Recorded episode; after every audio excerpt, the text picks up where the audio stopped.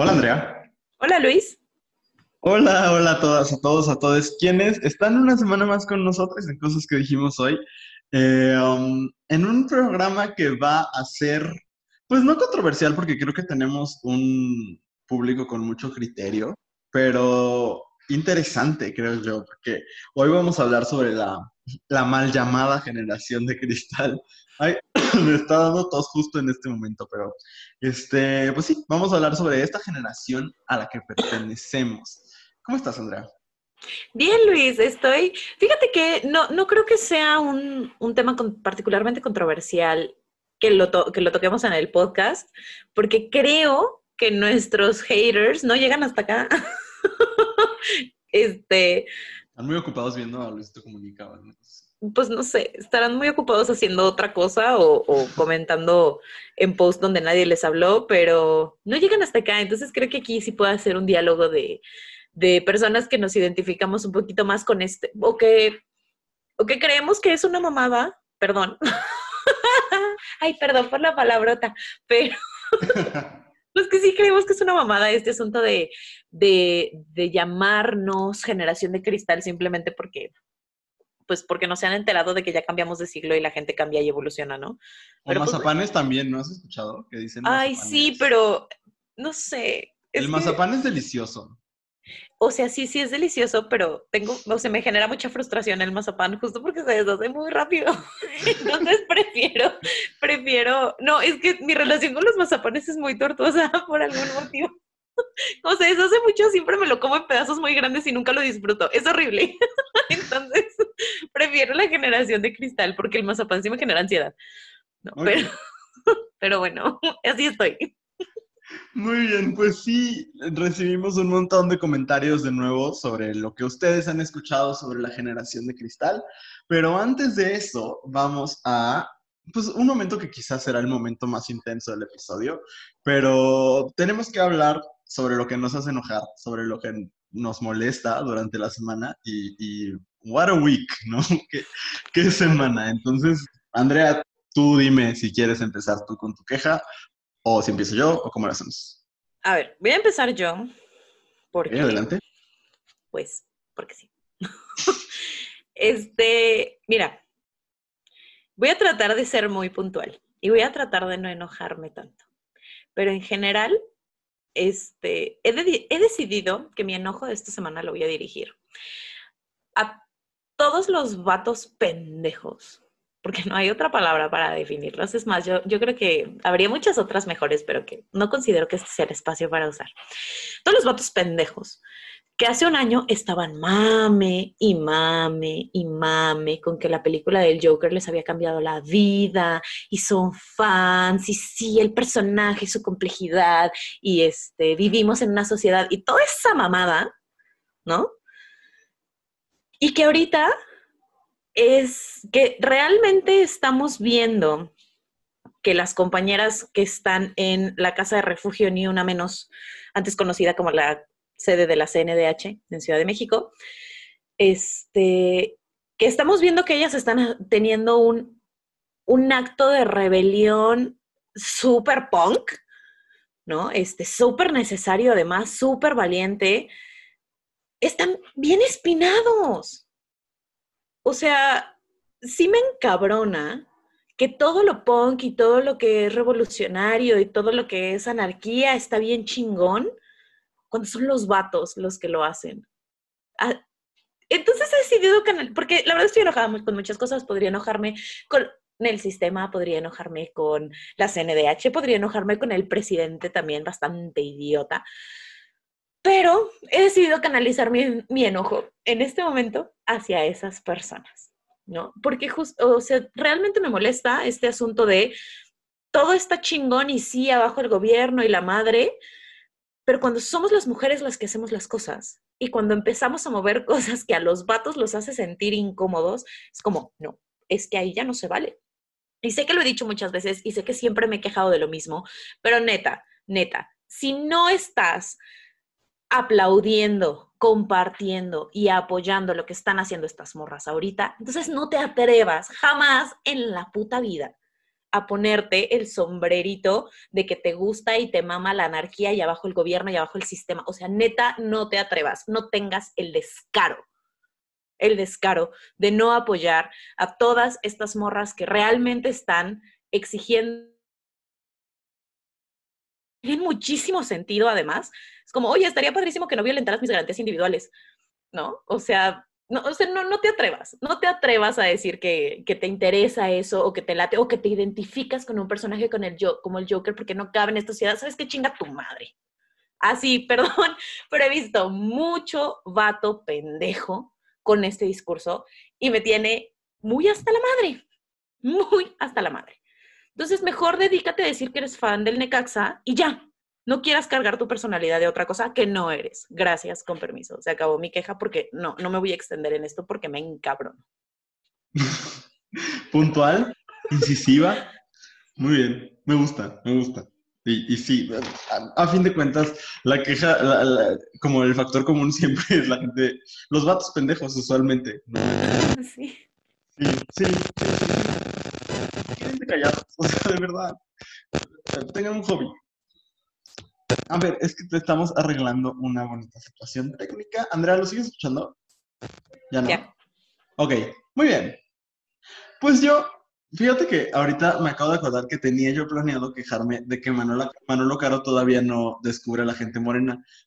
Pero ya me quejé alguna vez de que no hay gente morena en la Casa de las Flores. Y es que sacó su nuevo tráiler de, de, una serie que ahora se llama Alguien tiene que morir, donde ya de plano la grabó en España y como que ella abandonó toda como toda sutileza en sus aspiraciones a que no nos demos, a matar a, Pedro, a Pedro Almodóvar y que no nos demos cuenta de que ahora es Manuel Caro. Este, pero bueno, mejor más que queja, eso será como buenos deseos. Ojalá él algún día se dé cuenta que la gente morena existe. Este, sería como bueno para un realizador mexicano, ¿no? Eh, y también que las personas LGBT, comunidad a la que él pertenece, existimos y que no tienen que seguir poniendo heterosexuales en papeles de personas LGBT. Pero bueno, ahí está, ¿no? Pero en realidad me quiero quejar de la gente, de los vatos pendejos una vez más. Me quiero quejar de, a ver, eh, no, no es la primera vez que comentamos que afortunadamente el medio al que nosotros pertenecemos, eh, Abrazo Grupal, eh, ha crecido mucho y de manera muy acelerada en los últimos meses. Afortunadamente, gracias al trabajo que un equipo maravilloso, al que por cierto no saludamos lo suficiente en este, en este espacio y que nos escucha muy, muy seguido, ¿verdad? Y les amamos con todo nuestro corazón. Un equipo que hace un trabajo muy fuerte, muy intenso, muy gratuito también, este, y que da su corazón, bueno, ha crecido muchísimo.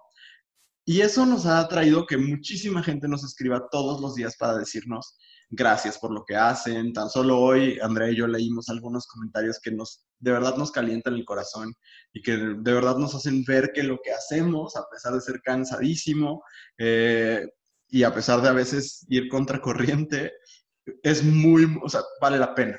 Pero mi queja no es eso, al contrario. Mi queja es a la gente estúpida que decide, y mira, si tú me estás escuchando, querido hater, eh, no creo que hayas llegado hasta acá, pero si llegaste hasta acá, esto es para ti. Mi queja es la gente que decide no hacer cualquier otra cosa en su día para agredir a alguien en el Internet porque le parece chistoso o porque le parece, entre comillas, comedia, ¿no? Como alguien que verdaderamente soy muy fan de la comedia, me parece verdaderamente estúpido que, queramos llamar comedia a un comentario en Instagram, ¿no? Pero, eh, a ver, yo, yo, yo soy el, director de la grupal. Algunos de los posts que, ustedes comentan a veces con tanto amor y a veces con tanto odio, los escribo yo, algunos los escribe Andrea, algunos los escribe otra persona en el equipo. Eh, y afortunadamente yo por lo menos llevo eh, casi dos años en un proceso de terapia y me considero una persona que de mi, de mi corazoncito estoy bastante sano, lo he trabajado mucho. Pero una persona que no, que no tiene la facilidad de tener un proceso de acompañamiento, que está en ese proceso en una etapa todavía inicial, una persona LGBT que todavía se siente sola, lo último que va a hacer cuando ve un comentario como los que hemos recibido últimamente, que van desde insultos hasta pseudo burlas o hasta pseudo chistes, puede pasarla muy mal y puede verse realmente afectada en su, en su bienestar. Y creo que tú, hater promedio, no lo sabes. Creo que tú también estás muy herido quizás, pero, híjole, de verdad yo pienso en mí hace algunos años, antes del trabajo que he hecho en mi persona, antes del sentirme y vivirme en comunidad. Y eso me hubiera dado, o sea, leer los comentarios que más nos han llegado son eh, eh, eh, necesariamente, en su gran mayoría, burlas hacia las personas trans y no binarias. algunas burlas hacia las mujeres también. son personas que somos personas como parte de la comunidad que somos vulnerados en, en diferentes momentos. Y lo que menos necesitamos es que por un chistecito, ¿no? Porque hay unos que ponen, ay, si tú te identificas como no binario, yo me identifico como helicóptero, ¿no? Pues bueno, identifícate como lo que quieras, pero deja de chingar. Porque verdaderamente puedes estar haciendo un daño muy profundo, muy, muy, muy profundo. Y puedes, no quiero ponerme denso, pero podrías estar ayudando a terminar con una vida, con un comentario así. Y y a lo mejor puede ser chistoso, no sé cómo, no lo entiendo. Pero verte, mm, verte como invisibilizado de esa forma puede ser muy duro. Entonces, pues solamente mi, mi, queja iba a ser más enojada, pero de repente opté por la tristeza quizás o por porque sí me da mucha tristeza, porque hoy recibimos mensajes, por ejemplo, de gente que no la pasa bien allá afuera y que encuentra un lugar seguro en abrazo grupal. Y si a ustedes lo que los medios, no solo abrazo grupal, sino los medios LGBT, las organizaciones LGBT hacemos, les parece o una exageración o parte de la ideología de género o lo que quieran, bloqueennos, de verdad, no tengo yo ningún problema. Denos un follow, bloqueennos, váyanse. Pero no vengan a invadir espacios que son el espacio seguro para alguien. Porque pueden estar, o sea, pueden estar de verdad impactando de manera definitiva en la vida de una persona. Y eso no se vale. Entonces ya, esa es mi queja. De verdad, o sea, si tú te quieres creer helicóptero, si te quieres creer Sully de Monster Inc., si te quieres creer una planta, si te quieres creer Lin May, lo que te quieras creer, eres, eres libre, sé feliz. Pero no vengas aquí a invalidar la existencia de personas y no vengas aquí a, no sé, a, verdaderamente lastimar personas reales. Y una última cosa, y esto sí a lo mejor más de lo agresivo, pero por lo menos ten la dignidad, la decencia de dar la cara. Porque aparte, todos los mensajes que nos llegan de, por ejemplo, un mensaje en, Twitter, ¿no? De eh, mátenlo por puto, ¿no? Eh, sin cara, ¿no? Una persona que probablemente, lo que a mí más me da miedo es que probablemente va a su trabajo y es un godín promedio, ¿no? Em, qué cobardes, qué nivel de personas. Eh, y pues nada, no es que no aguantemos nada, no es que seamos de cristal como vamos a platicar hoy, es que este es el, el putazo número 450 del día para muchas personas. Entonces, pues nada más eso. Si quieren ir y reírse, pongan un episodio de La Familia Peluche y bloqueennos. Pero no vengan a ensuciar algo que es un espacio seguro para alguien. Y ya, no sé si Andrea quisiera agregar algo, pero esa es mi queja. Y verdaderamente me duele y no me duele por mí, no ahora. Me duele, o sea, ahorita de verdad mi corazón dice, ah, uno más. No me duele tampoco por Andrea porque creo que lo, lo, hemos trabajado, platicado mucho, nos, nos acompañamos mucho me duele por los chavos que, las chavas, las chaves que se acercan a nosotros y encuentran un lugar seguro y vienen a mancharlo con pendejadas. Entonces, nada más eso. Por favor. Y ya, esa es mi queja, Andrea.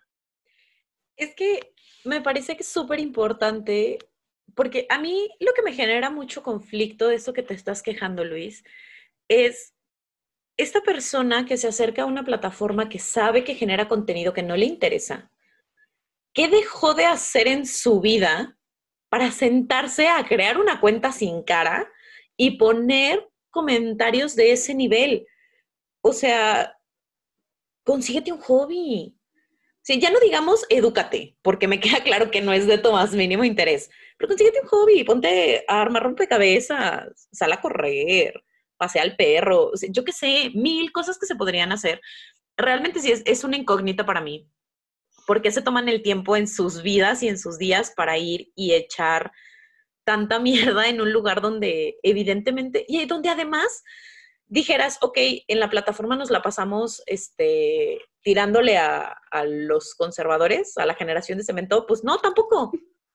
O sea, no. A veces no van por ahí. claro que dan ganas, claro que dan ganas, pero no lo hacemos. y entonces es como, ¿qué necesidad? No lo entiendo, nunca lo entenderé. O sea, y sin, pues no sé, nos lo seguiremos topando. Más bien, creo que lo que toca es que las personas que nos están escuchando, si se llegan a topar con estos comentarios y, les genera todas estas cosas que acaba de decir Luis, pues acérquense con alguien, escríbanos y los podemos este, dar información de hacia dónde canalizarse, pero pues también que se ponga en perspectiva que sí, todavía hay mucha gente ignorante y hay mucha gente que no tiene espacio ni en su cabeza ni en su corazón para imaginarse que otras realidades son posibles, pero también somos muchos, muchas y muchos los que estamos tratando de construir algo distinto, ¿no? Entonces, pues seguirá habiendo haters, pero pues ni modo, seguiremos avanzando y quien se quiera identificar como helicóptero, pues que vaya aprendiendo que los helicópteros no hablan, ¿verdad? Básicamente. Exacto. Sí, que hagan así sonido de, de hélice dando vueltas y ya. Exacto, y ya ni hablan, ni teclean, ni ponen foto de una naranja con cara en su Instagram. O sea. Pero, bueno, bueno, hoy salió, fíjate, las dos quejas hoy salieron como muy del corazón. Este, y pues bueno, yo creo que estamos muy encaminados, Andrea, a, a empezar a hablar del tema de esta semana, que es la llamada generación de cristal, que aparte no es como que esté delimitado, o sea, no hablamos solo de los Zoomers o de la generación Z. Mm, hay, hay, o sea, también hay, hay, gente, hay señores que creen que todo lo que no es ellos es millennials, ¿no? hay los millennials y piensan desde una chava de 13 años hasta yo que tengo 25, etcétera, ¿no? Pero... Cuando los millennials tienen casi 40, pero bueno, saludos. sí, o sea, Britney Spears es millennial. Imagínate. Ajá.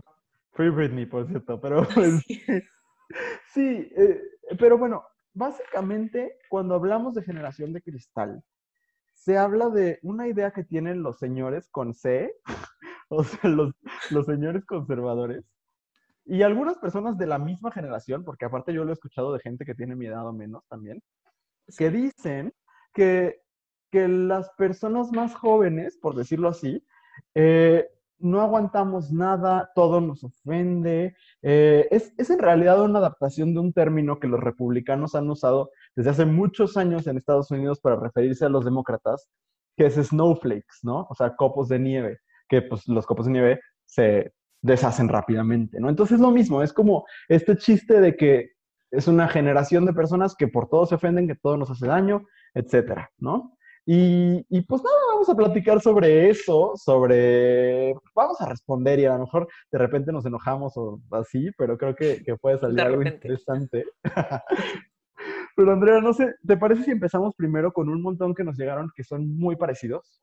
Sí, este, todas estas pues no nos vamos a meter con el mayor detalle porque sí es mucho lo mismo, ¿no? Que es este, de todo nos ofendemos, creemos que todo se trata de nosotros, no aguantamos nada y el de, de todo la hacemos de pedo, ¿no? Creo que son como los, este, ah, y que nos ofende muchísimo la violencia, que es una cosa como muy extraña, es como, ¿por qué debería aplaudirte la violencia, no? Es, es raro.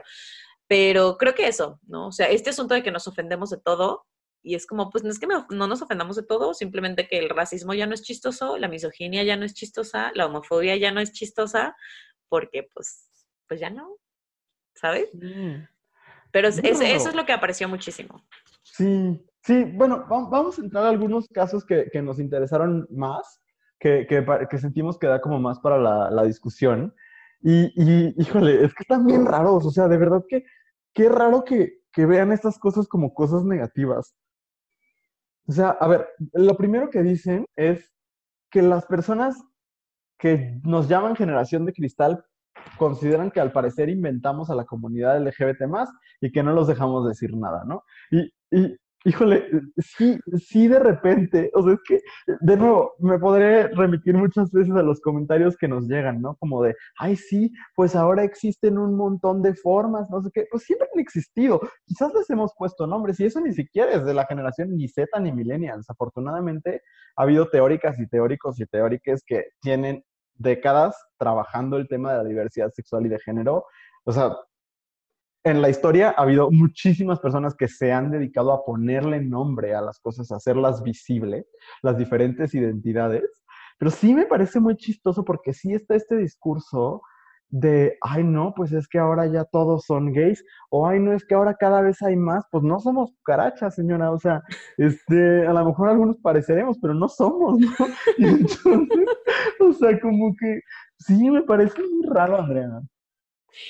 Mira, yo, yo creo que es un asunto, pues, de visibilidad. O sea, no es que no hayamos existido, es que ahora ya nos da, pues no que ya no nos dé miedo, pero nos da menos miedo existir, ¿no? O sea, no por nada está este asunto de el chiste de que los hombres salen del closet a los 40, del closet a los 41, ¿no? O sea, lo cual es tristísimo. Imagínate llegar a los 41 y seguirte viviendo como, como hombre heterosexual cuando no lo eres.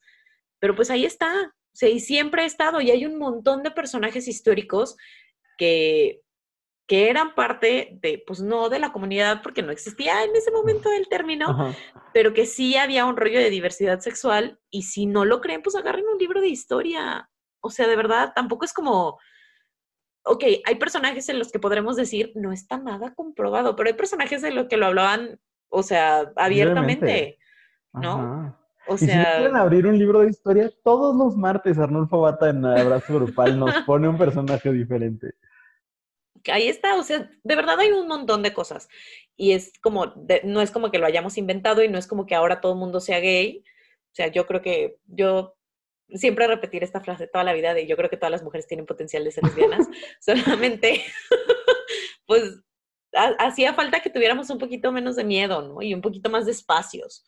O sea, que, los heteros dejaran de protagonizar todos los espacios, ¿no? Pero de nuevo, los hombres y, las personas heterosexuales están tan acostumbradas a que todo el tiempo se hable de ellos y de ellas, que cuando les metes un poquito de diversidad es como, pero, o sea, ¿no vas a hablar de mí tres segundos? ¿No vas a hablar de mí en este párrafo? O sea, es, es, revisen su, su ego tantito. No, y sabes que, Andrea, incluso creo que esto se da más, o sea, como que de repente, no digo que ya las personas, eh, sobre todo las personas, los hombres gay, ya estemos libres de toda discriminación, para nada, no, no creo que vaya por allá, pero creo que se da más con las identidades sobre las cuales las personas sabemos menos porque estamos acostumbrados a pensar que lo sabemos todo y no sabemos nada. Y entonces, por ejemplo, me, pasa mucho cuando leo comentarios sobre las identidades no binarias, que hace no tanto hicimos una publicación justo sobre cómo, eh, pues, las identidades fuera del binarismo de género han existido desde hace siglos, ¿no? En Asia, en África y en América y en todos lados en Europa, pues no es que no hayan existido, pero Europa es un país, digo, es un continente, perdón, de, de, de, gran opresión. Entonces, este, pues siempre ha sido como más complicado allá, ¿no? Pero, híjole, o sea, creo que es esto, es no querer aceptar que somos ignorantes y entonces no, pues es que a mí eso no me enseñaron cuando era niño y entonces no existe.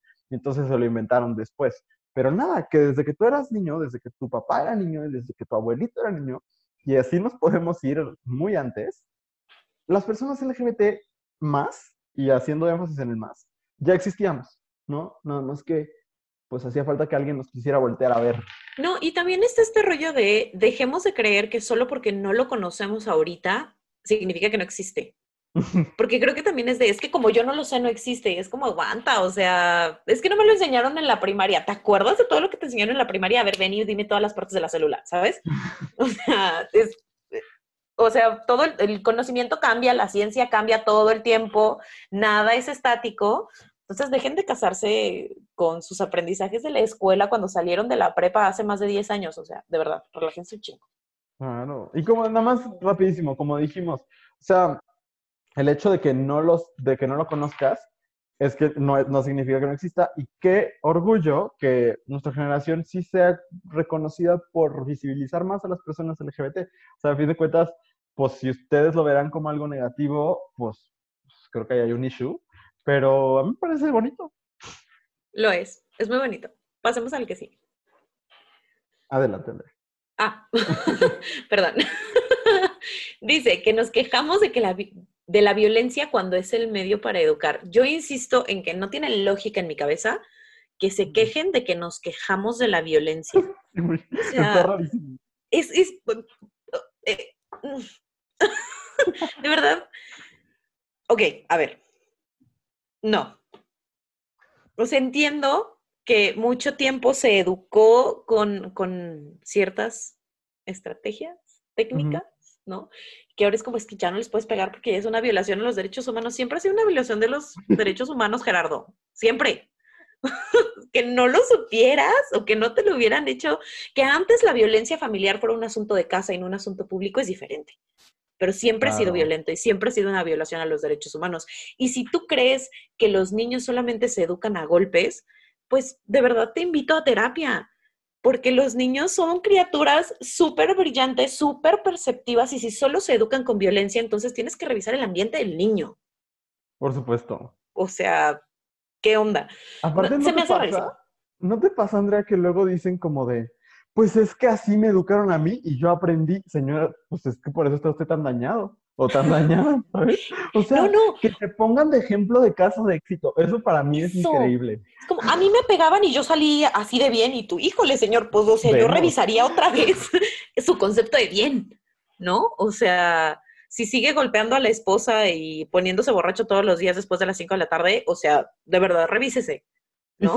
O sea, o sea, no, pero es que mira, nosotros a, tu tía y a mí así nos educaron. Pues sí, pero mírate cómo estás. Claro. ay, no, no, no. O este asunto de, pues es que llega un momento donde la frustración te, te, sobrepasa. Lo invito a terapia. De verdad.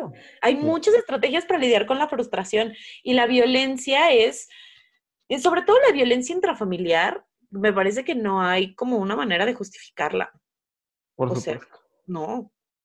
Totalmente. No. o sea, es muy raro, ¿no? O, sea, imagínate que hay personas que su banderín de la vida, o sea, su causa en la vida es el feminismo, ¿no? Otras personas que su causa puede ser la lucha antirracista y que tu causa sea poder volver a golpear a tus hijos es preocupante. O sea, verdaderamente. Claro. Que eso es lo que decidas con tantas cosas que hay que luchar. O sea, hasta si quieres luchar porque vuelvan a poner Friends en Netflix, me parece hasta eso más loable que luchar por poder. Sí. o la quitarán, no sé. Pero me parece eso mejor que luchar por volver a poder golpear a menores de edad. O sea. a tus hijos o a los estudiantes. Ah, no, sí, claro, porque luego dicen, no, es que los maestros de ahora antes me aventaban el borrador, pues antes estaban atentando contra tu integridad. Pues claro, el borrador, el GIS, lo que sea, ¿por qué? O sea, de verdad, no, no, me parece inconcebible que alguien se queje de, de que ya no pueden ser violentos. O sea, de verdad no lo entiendo. Revísense un montón. Ay, sí. Vamos al siguiente, porque no, no puedo. O sea, no puedo con que neta su causa sea Ah, es que me duele mucho que ya no me dejan madrarme a mi hijo. Verdaderamente es algo que no comprendo. Pero bueno, el siguiente. Dicen que las personas de la llamada generación de cristal destruimos el lenguaje con las X y las S. Eh, ay, Andrea. El lenguaje no se crea ni se destruye, solo se transforma. Ay, qué bonito. o sea, pues es que sí, este asunto están destruyendo el lenguaje cuando tú metes palabras, o sea, es que ya nos habíamos quejado de esto alguna vez. Y este asunto de este, esta gente que de repente salió súper purista del lenguaje. Ajá. Pero es la misma gente que dice, no es Sara, es Sarah, ¿sabes? o sea, no, no, no, no ubico metemos un montón de palabras que no son parte del español, decimos güey como si fueran comas, o sea, ese tipo de cosas es como, si quieres ser un purista, pues entonces sea un purista, compañero, y váyase a los inicios del castellano y hable como se hablaba en ese momento, ¿sabes? Por eso digo, el, de verdad el lenguaje no se destruye, solamente se transforma. Que no te gusten las transformaciones porque tienes un cerebro con cero plasticidad, pues es otra historia. Te sugiero que hagas un sudoku de vez en cuando para que se empiecen a mover cosas ahí. Pero, además, supérenlo. O sea, de verdad, si les genera tanto conflicto una E, insisto, consíganse un hobby. Tienen demasiado tiempo libre si eso los enoja.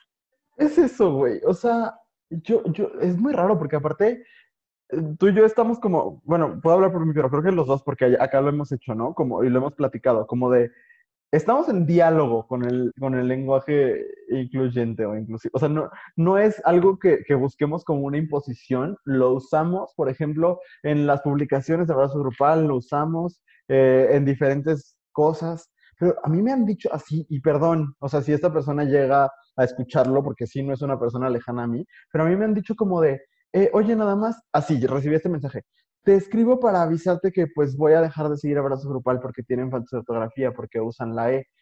Y es como, ok, o sea, no sé, me parece como muy extraño porque, ¿por qué? ¿Sabes? O sea, ¿qué es lo que molesta? Y eso es lo que yo siempre he preguntado, porque entonces borra de Facebook a todos tus amigos que escriban güey con W porque se escribe con G y con U con diéresis. O borra a tus amigos que no saben utilizar el punto y coma y el guion largo y lo que tú quieras. Pero si no lo vas a hacer y si solamente vas a borrar a la gente que eh, está intentando de alguna forma, como un acto político, hacer visibles a otras identidades que no son los hombres cisgénero, que no somos los hombres cisgénero, eh, pues hay un problema. ¿no? O sea, hay, un asunto, hay, hay, un asunto fuerte que te tienes que cuestionar. ¿Por qué no te enojan los barbarismos? ¿Por qué no te enojan los, extranjerismos? ¿Por qué no te enojan la repetición, ¿no? Que tú dices, estábamos en mi casa y entonces cuando fuimos a mi casa, eh, pues llegaron mis amigos a mi casa y no tienes ningún problema, ¿no?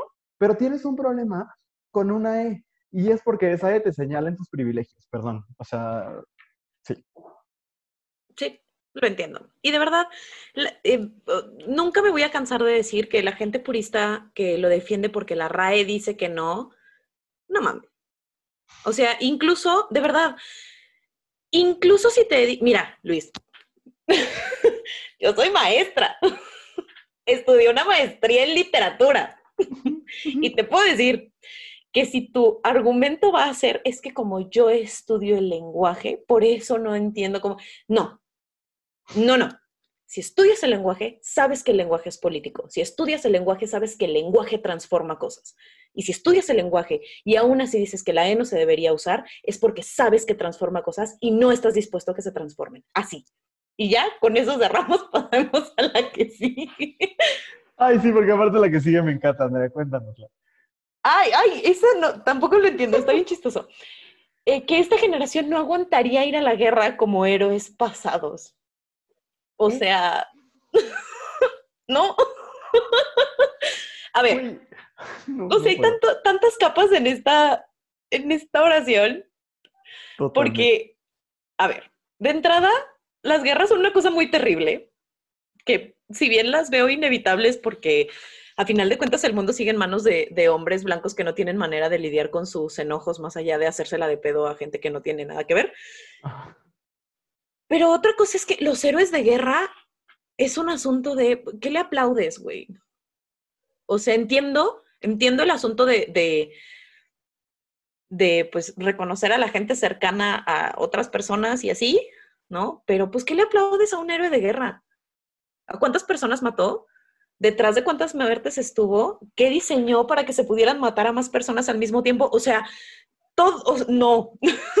hay, hay mucha muerte y mucho dolor y mucha pérdida de dignidad detrás del término héroes de guerra.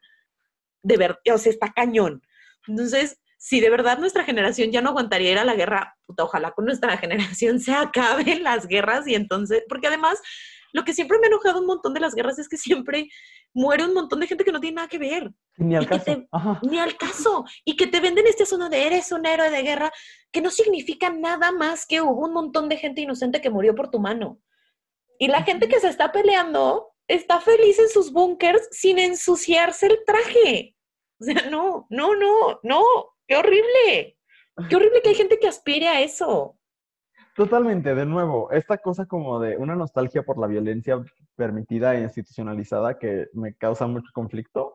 Pero aparte, Andrea, a ver, es que lo platicábamos antes de empezar a grabar, que esto me recuerda mucho a esta cosa de antes cazábamos mamuts. Y es como, a ver, o sea, Pero ¿hace cuánto antes?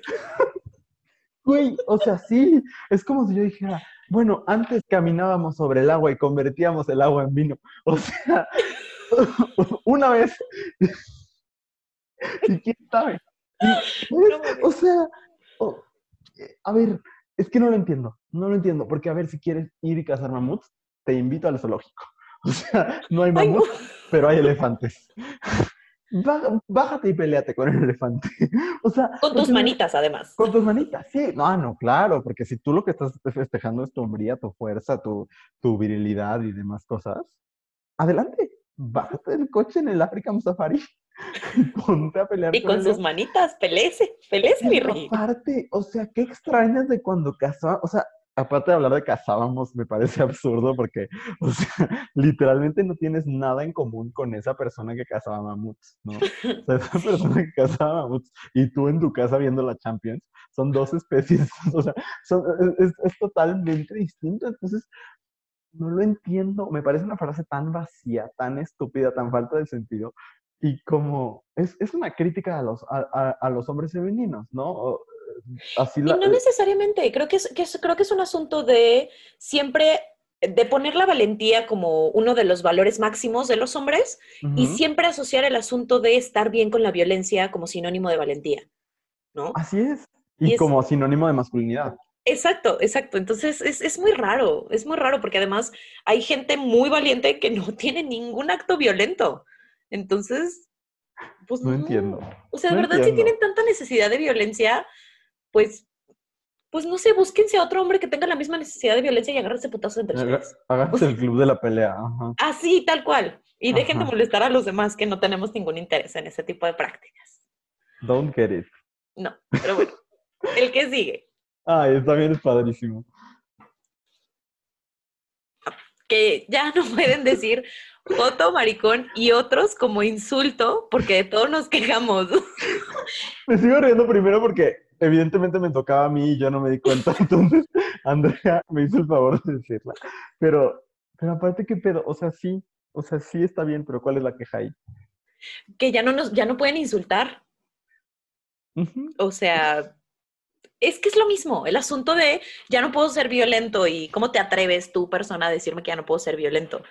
O sea, creo que en, esta, en este apartado me da mucha risa, como la gente que, que defiende la canción de, de Molotov, de puto. Ajá. ¿no? De, es que no se está refiriendo a las personas homosexuales. A ver, o sea, entonces, ¿por qué es un insulto? ¿No? ¿O por qué lo usas como insulto? Porque incluso en el, en el documental, hay un documental sobre Molotov, este, y hay una persona que sale diciendo, este, puto no es una actitud ante la cama, es una actitud ante la vida. Pues sí, pero, ok, si esa es la definición que le quieres dar, date, pues, pero aún así tiene implicaciones el hecho de que esa palabra se use como insulto cuando es una palabra que se asocia con los hombres homosexuales. Es el origen, o sea, Exacto, exacto. Y aparte, yo siempre voy a decir, si alguien se ha muerto escuchando esa palabra, no tienes ningún derecho a defenderla. no, no, al menos que seas parte, o sea, que seas parte de la población afectada y que la quieras retomar, hacerte eh, dueño, dueña. Resignificar. Ajá. Ajá. Si no, no te chingas. A, mí, Andrea, a ver, es que a mí me causa mucho conflicto porque esto solo me demuestra que los hombres hetero cis, sobre todo, tienen un- una relación, un vínculo sentimental con la homofobia. O sea, está romantizada, la extrañan, extrañan que sea socialmente aceptable, extrañan que dé risa, extrañan ser libres de ser homofóbicos.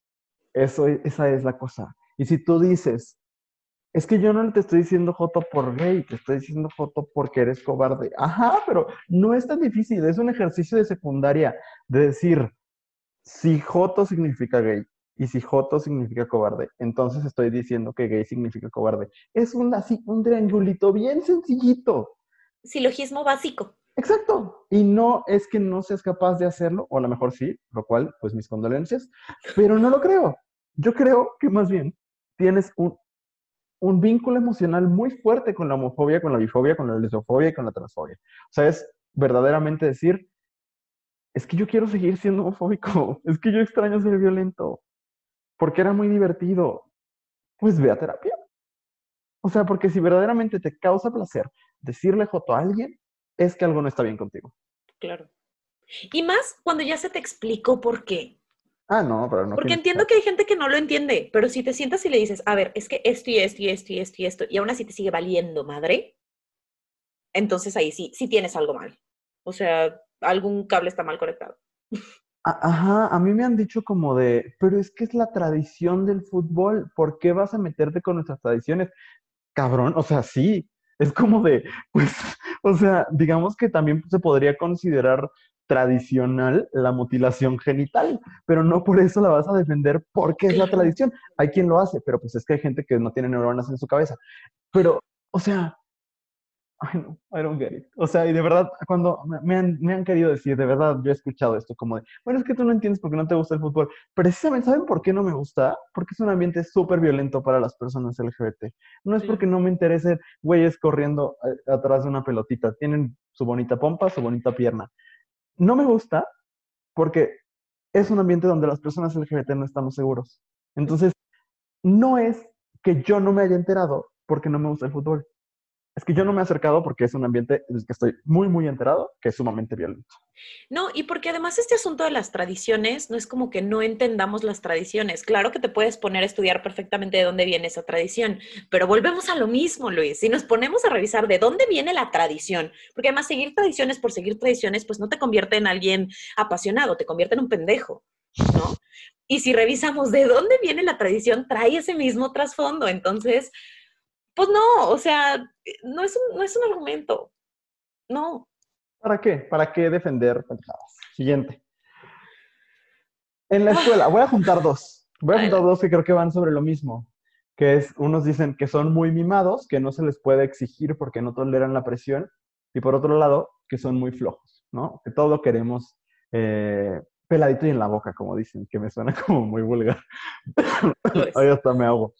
Este, mm, no sé, Andrea, ¿tú qué O sea, pues es que nosotros somos maestros, entonces creo que tenemos muy claro que, que no siempre es así. Y... Es que mira, eh, así, justo como maestra veo como los dos lados de la moneda, ¿no? De este asunto de la exigencia, que sí entiendo que hay ciertos espacios y ciertos momentos donde es como un, ya no le dejes tarea porque se estresa demasiado mi niño y, y no puede existir y tiene ataques de pánico. Porque me ha, o sea, me ha pasado que me digan, es que le dejas demasiada tarea a tus alumnos, tanto que este, ya están contracturados y ya tuvieron ataques de ansiedad y fueron a dar al hospital. En ese sentido, creo que hay cosas de la generación que no se entienden, ¿no? O sea, ningún chavito tiene ataques de ansiedad por la tarea o por la cantidad de tarea, porque es tarea, ¿sabes? Eh, y porque nadie se ha muerto de no hacer una tarea. Hay un montón de elementos alrededor que han llevado a que el chavo, la chava, le chave, al momento de verse cargado de trabajo, colapse, ¿no? Y no tiene que ver con que sean muy mimados o no aguanten nada, sino que tiene, hay un, un sobreestímulo muy cabrón, ¿no? Y ahí este, un montón de factores en los que no me voy a meter, porque además son como situaciones muy, muy particulares, pero sí hay que revisar qué hay alrededor, claro. ¿no? Este, no es el asunto de la tarea, que le quieran echar la culpa a la tarea es otra historia. Y que además después los profesores, digamos, ay, pues es que ya no le podemos hacer nada porque vienen y se quejan los papás, es perder de vista un montón de cosas que, que padece esta generación. Porque seamos bien honestos, Luis, la gente, los chavos que están ahorita en la prepa tienen una realidad completamente diferente a la que teníamos tú y yo cuando estábamos en la prepa. Yo voy a cumplir Claro. 10 años que salí de la prepa. Me pegó la vejez hace un momento. Ajá. Y, y la realidad que tienen es completamente diferente y nosotros no teníamos la cantidad de estímulos, ni la cantidad de información, ni este, estaba pasando en el mundo lo que está pasando ahorita. Entonces, es una realidad diferente. Que los papás no lo vean y que muchas veces toda, todo ese contexto sea ignorado y se le eche la culpa a la tarea es una cosa. Y que los profesores después digamos, pues es que ya no aguantan nada porque todo les da ansiedad, es un, un entendimiento muy pobre de la, de la generación este, más joven, ¿no? claro. Y este asunto de ser bien flojos y querer todo peladito ahí en la boca, no entiendo de dónde viene. O sea, eh, yo lo, lo recuerdo porque tengo la, la voz de mi papá en la cabeza diciendo, es que ya esta generación eh, no, no se esfuerza por nada.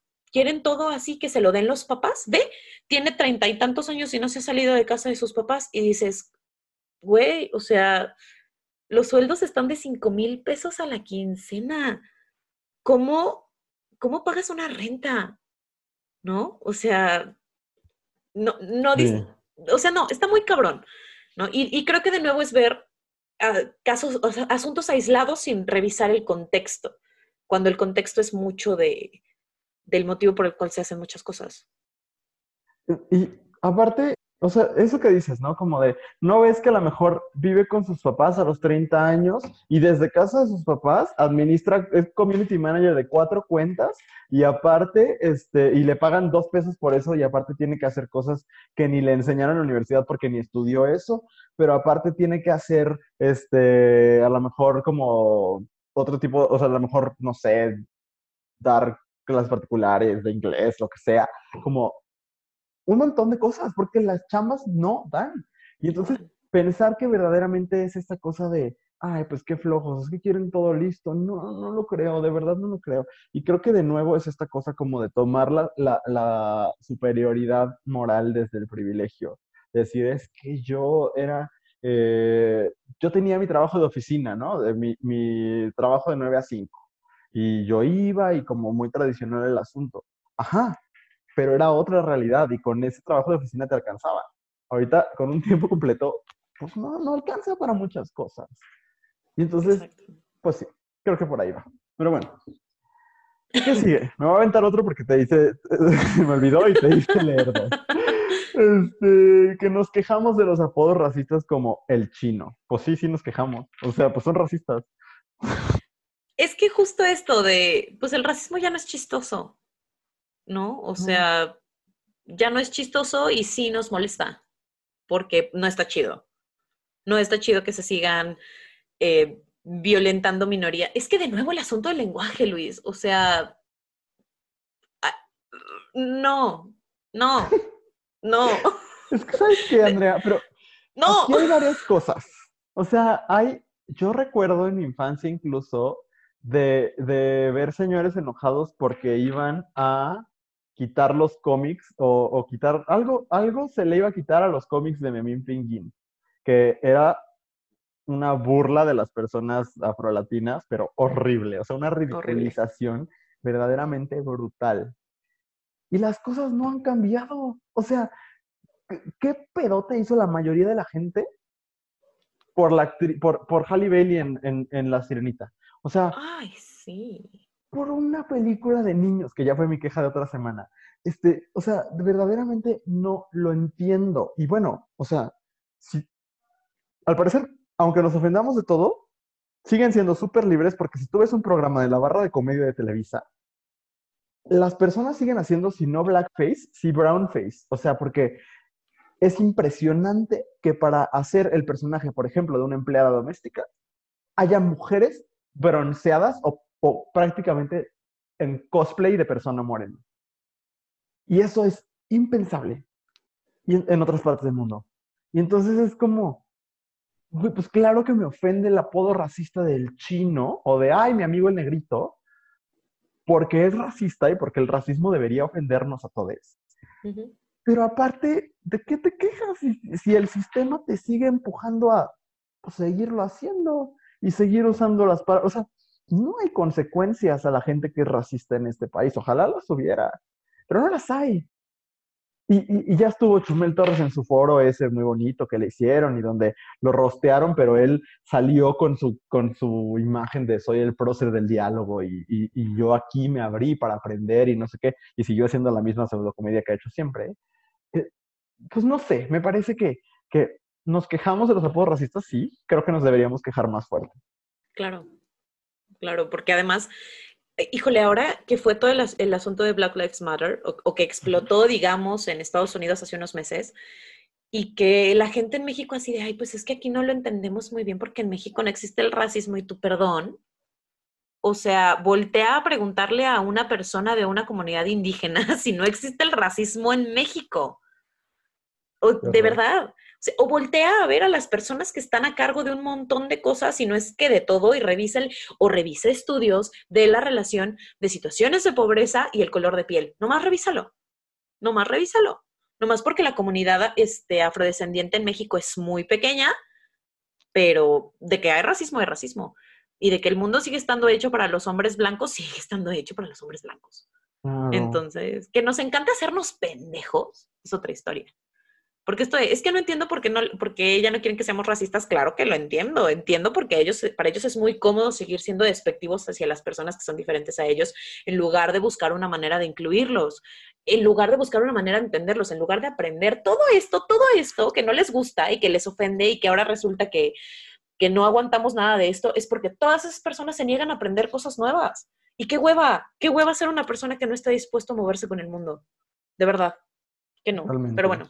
Nada más rapidísimo. Eh, hay un libro que se llama México Racista, una denuncia de Federico Navarrete. Es, no es fácil de, encontrar en las librerías porque te tardan así de que tres meses en traértelo, pero lo pueden leer en, versión digital y esta es, es, una maravilla, una maravilla. Yo lo vi porque lo, lo recomendó Yasnaya Aguilar y, wow, o sea, de verdad es una maravilla. Y él tiene uno todavía más fácil, más fácil de digerir, que ese está en script, que se llama Alfabeto del Racismo Mexicano, y tal cual es un glosario, y, es un glosario muy, muy fácil de entender. Entonces, pues se me ocurrió ahorita que, podíamos decirlo, porque son dos muy buenos libros. Y sí, y de verdad eduquense, o sea, tantito. Claro. Pero bueno, el, esta persona nos dice, básicamente nos quejamos de todo lo que le haga frente o cuestione su libertad de agresión. Y creo que es todo lo que hemos estado platicando. Sí, creo que es eso. Ya no puedo ser violento, entonces ya no me gusta. Y es como, hay otras estrategias, de verdad las hay. Entiendo que hubo un momento de la vida y la evolución donde la manera de entendernos era putazos, pero ¿qué crees? Inventamos algo maravilloso que además defiende esa capa y espada, que es el lenguaje. Úsalo. ¿No? No, no, no. Y aparte es que, Andrea, creo que está muy raro esto, ¿no? Como de, de luchar porque yo tengo la libertad de hacerte sentir mal. O sea, Qué raro. O sea, qué raro que esa sea tu causa, te digo. Como de, yo estoy peleando porque es, es, mi derecho ser un culero. Pues sí, pero sigue siendo un culero. O sea, yo, yo tengo el derecho de, de, señalarte que estás siendo un culero, ¿no? Claro. sí. Sí, o sea, a ah. final de cuentas seguirán siendo culeros, lo único es que pues ya no nos quedaremos callados con quienes son culeros, ¿no? O sea, eso es lo que no les gusta. Todo el mundo quiere libertad de expresión, pero a nadie le gusta la libertad de réplica. Y pues vienen juntas, corazones. Les voy a avisar. Exacto. A ver, el siguiente. Ay, el siguiente es muy bonito. Porque es, eh, antes, antes del bloqueo, porque esta persona evidentemente terminó siendo bloqueada, pero antes de eso, alguien nos puso en la caja del chat Digo que si puedo ser un helicóptero en forma de chiste y lo toman como agresión. pues, pues mira, mi queja de la semana fue sobre eso. Yo insisto, no, eso, no es que lo tomemos como agresión, es que si de verdad te vas a identificar como helicóptero, identifícate como helicóptero. Las identidades no son una broma. Aquí nos tomamos todo muy en serio. Y si tú te quieres identificar como helicóptero, adelante. Solo te recordamos que los helicópteros no hablan corazón. Tú sabrás. Y vuelan.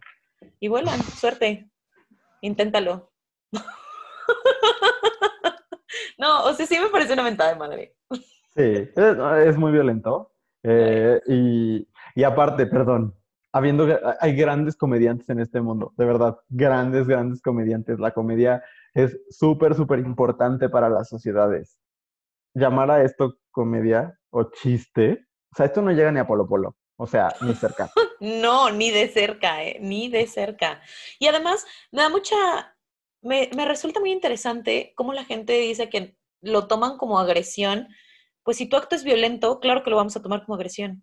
Pues sí, ni modo que lo tomen como qué, como halago. Claro, que, que como que lo tomó, ¿no? O sea, si alguien lo está tomando como agresión es porque tu acto es violento. En lugar de decirle a la gente no te ofendas, mejor deberías voltear a decir cómo fue mi acto violento, ¿no? Te invito ah. a la reflexión, querido helicóptero. Pero quizás lo estemos pidiendo mucho, a fin de cuentas es un helicóptero, Andrea. ah, bueno, es que a lo mejor por eso no tiene capacidad de entendernos, porque es un helicóptero. Yo creo que sí. Exacto. Sí, tienes razón. Este, ay, este, ya no se puede hacer comedia porque todo es ofensa. Claro que se puede hacer comedia. Hay mucha gente que hace comedia muy buena sin tener que burlarse de alguien más. Si, lo, si tu única manera de hacer comedia es riéndote de los demás, pues, good luck. Aparte, o eres comediante, no dejes la escuela. no, no, ajá, exacto. Pero aparte es que, o sea, qué bonito es burlarse del peje, qué bonito es burlarse de Felipe Calderón, qué bonito es burlarse de la gente, de la gente que está arriba, ¿sabes? Aventar las piedras para arriba. Como, como, como la tradición de la comedia irreverente lo ha hecho. Qué cobarde, qué indigno, qué poco creativo es burlarte de quien ya está abajo, ¿no? No, y además las cosas de las que te burlas, Luis. O sea, porque entiendo, o sea, una cosa es burlarte de ciertas decisiones o de ciertas, por ejemplo, eh, pensando en el meme eterno que es Enrique Peña Nieto, ¿no? Y que nos burlábamos mucho de muchas pendejadas que decía, como "So, estamos a dos minutos, no menos como cinco. Ok, pues sí, güey, o sea, eso por sí mismo es un chiste. Pero burlarte de alguien por cómo se ve, por cómo se viste, por cómo decide expresar su identidad, por cómo decide vivirse, eso es otra cosa. Como el hijo del presidente. Exacto, es que a eso voy, porque a final de cuentas el hijo del presidente está arriba, pero no me voy a burlar de cómo se ve. Eso no es No, un claro. chiste, es una, es una agresión.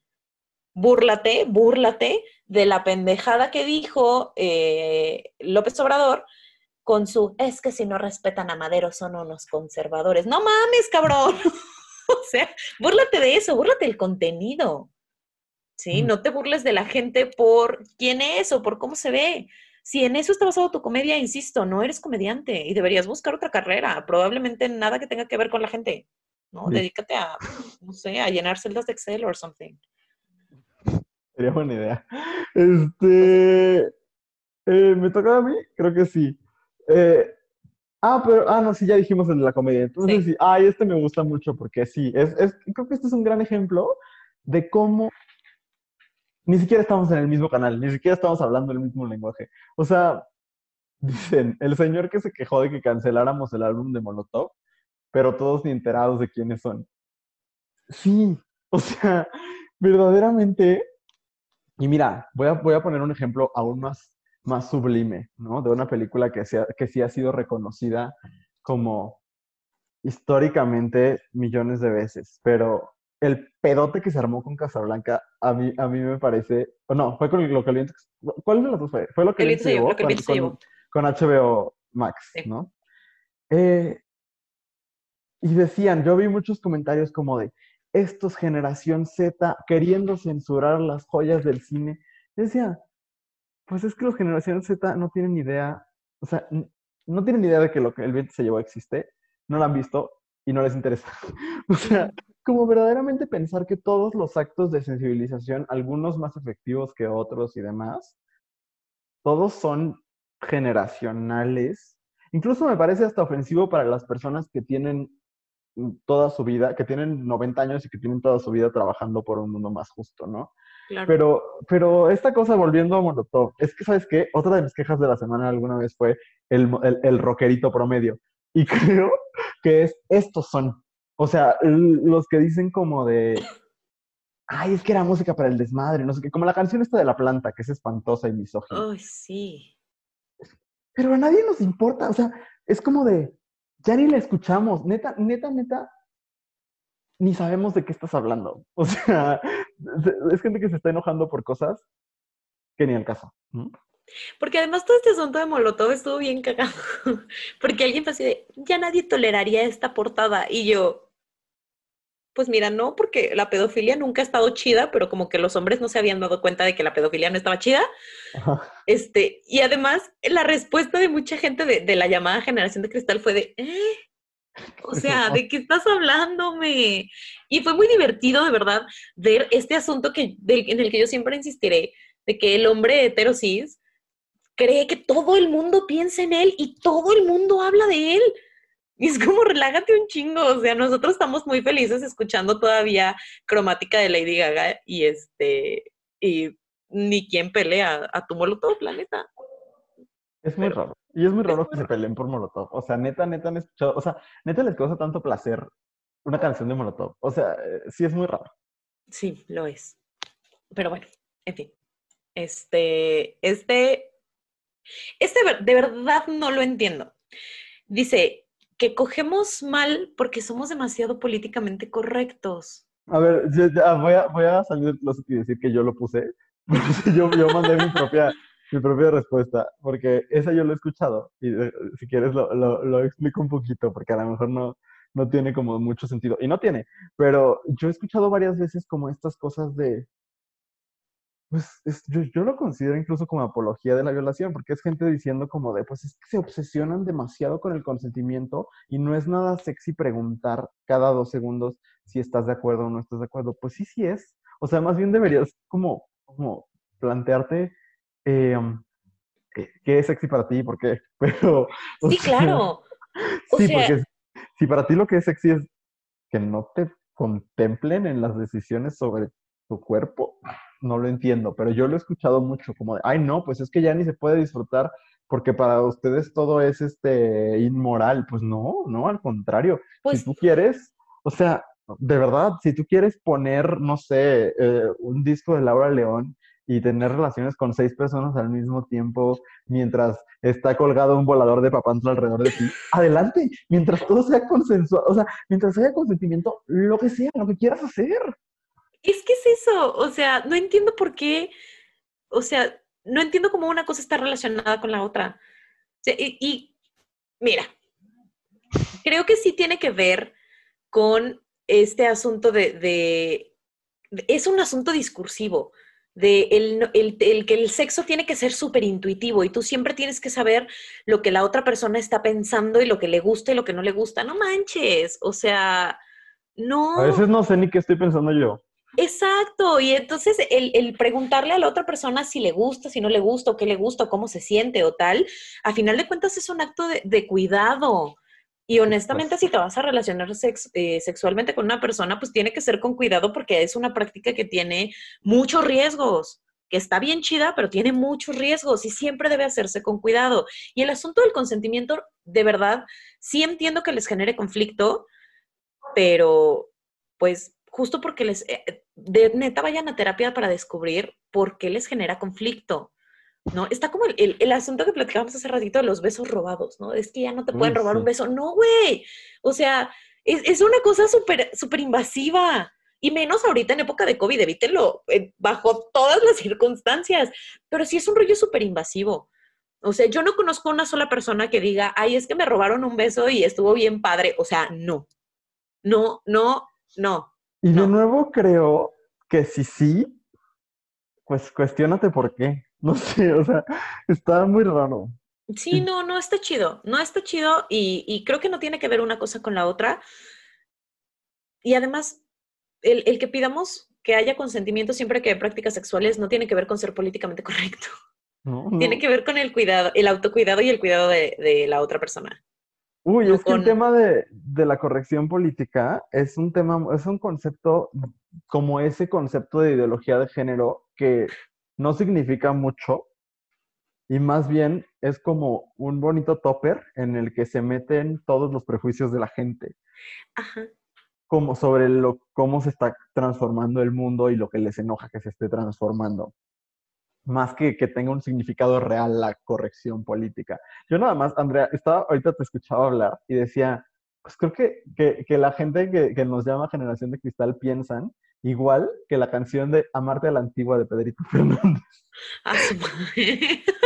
Te, voy a, te, te voy a, a recitar un, un, pedacito, es muy bonito. Okay. Dice, hoy ya no se escriben cartas para enamorarse, hoy ya las flores no se ven.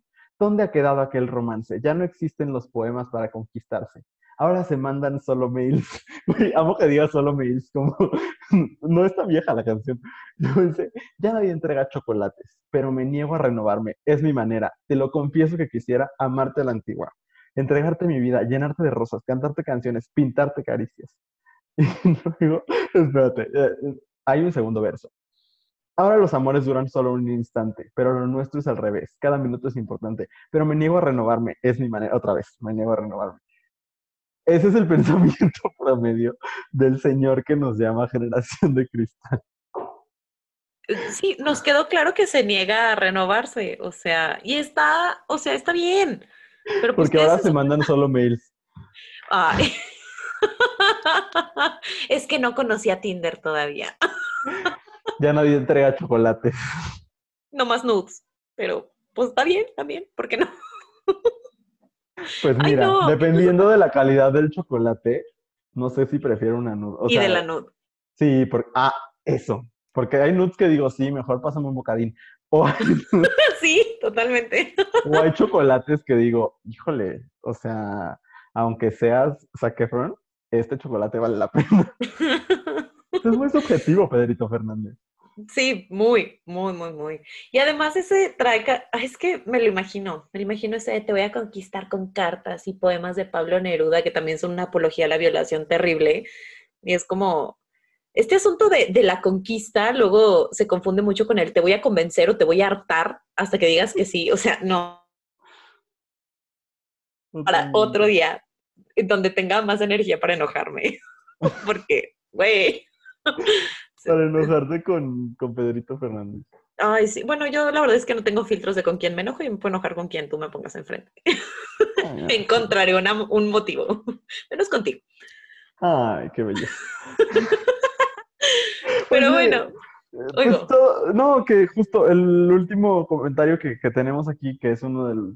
Pues creo que lo que les enoja es, alguien puso, en mis tiempos no éramos así. Y sí, pues tal cual es eso, ¿no? Como que el enojo es, pues las cosas cambiaron y yo no quiero cambiar. Pues sí, y está bien, o sea, entiendo la resistencia al cambio, porque creo que todos en cierto, en cierto nivel lo tenemos, ¿no? Este, hay, hay cambios que a ninguno nos gustan, pero pues eso de en mis tiempos no se hacía, pues sí, persona, a lo mejor ya no son tus tiempos, o a lo mejor siempre son tus tiempos si estás lo suficientemente abierto y dispuesto a dialogar y a aprender. O sea, de verdad, creo que es un asunto de no querer aprender. Y, y, pues cada quien sabrá lo que hace con su vida, pero si no estás dispuesto a aprender y no estás dispuesto a dialogar con las cosas que aparecen, ¿no? Y con cómo se transforma el mundo, pues entonces quédate en tu casa viendo el tiempo pasar y no nos estorbes. ¿no? Totalmente. O sea, total y completamente. De verdad, muy, muy de acuerdo. Pues creo que con eso podemos cerrar el tema del día de hoy. Ahí estuvo, estuvo sabroso. Así, así lo definiría, fíjate. Lo disfruté mucho, disfruté mucho sacar como todo esto de mi ser.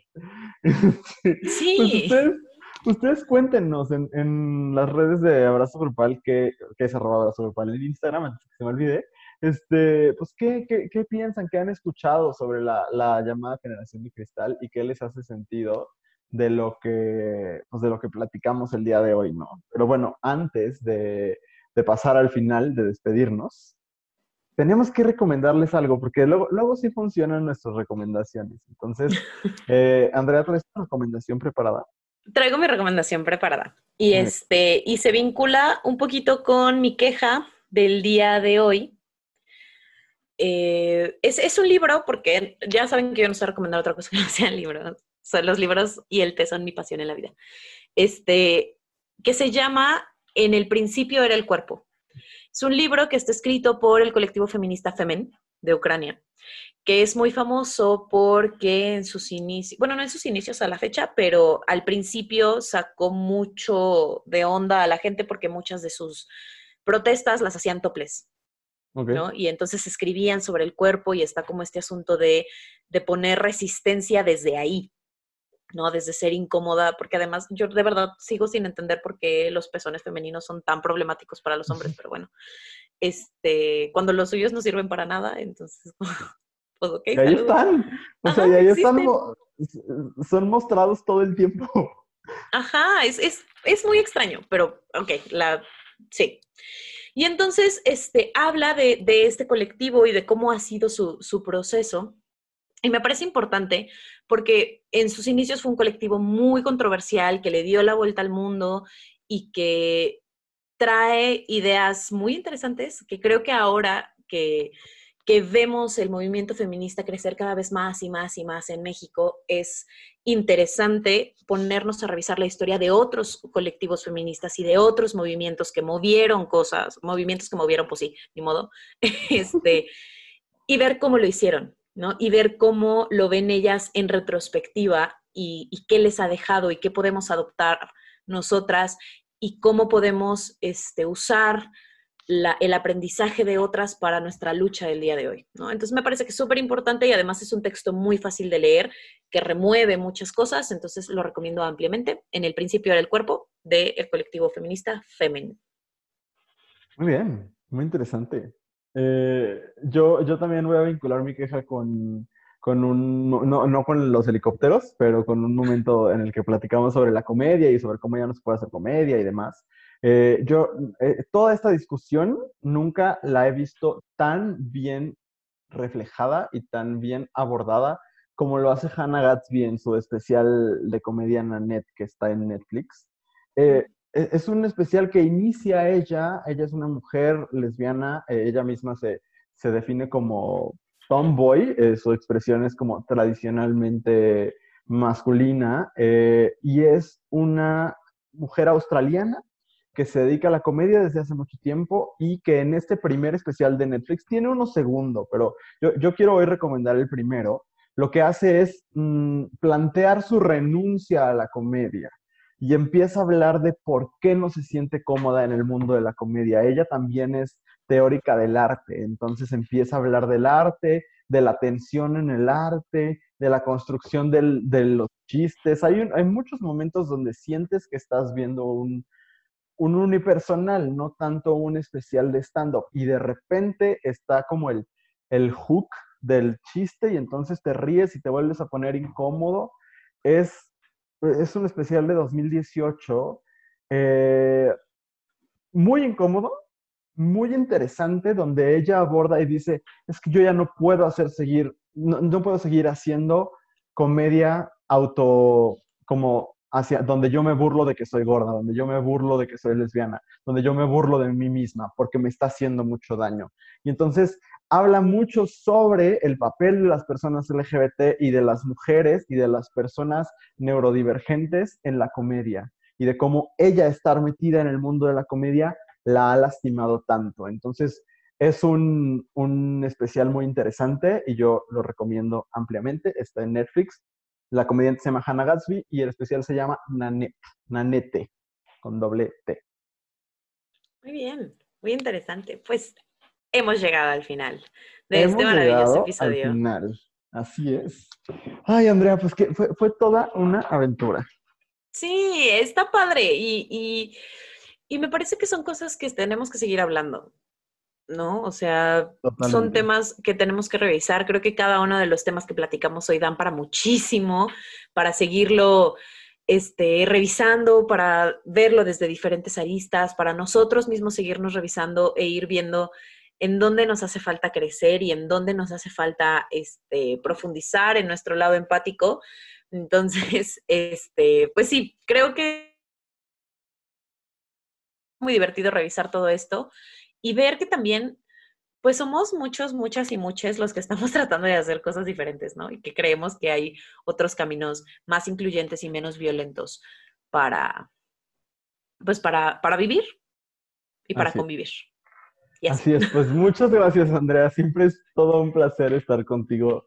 Los miércoles nosotros grabamos, pero los jueves ya en los oídos de las personas. Y muchas gracias a todos ustedes que nos escuchan cada semana, que nos hacen llegar su amor eh, por eso lo seguimos haciendo y porque Andrea y yo hablamos, amamos a hablar. Este, pero bueno, de verdad, muchísimas gracias y pues nos escuchamos la próxima semana en cosas que dijimos hoy. Adiós. Bye.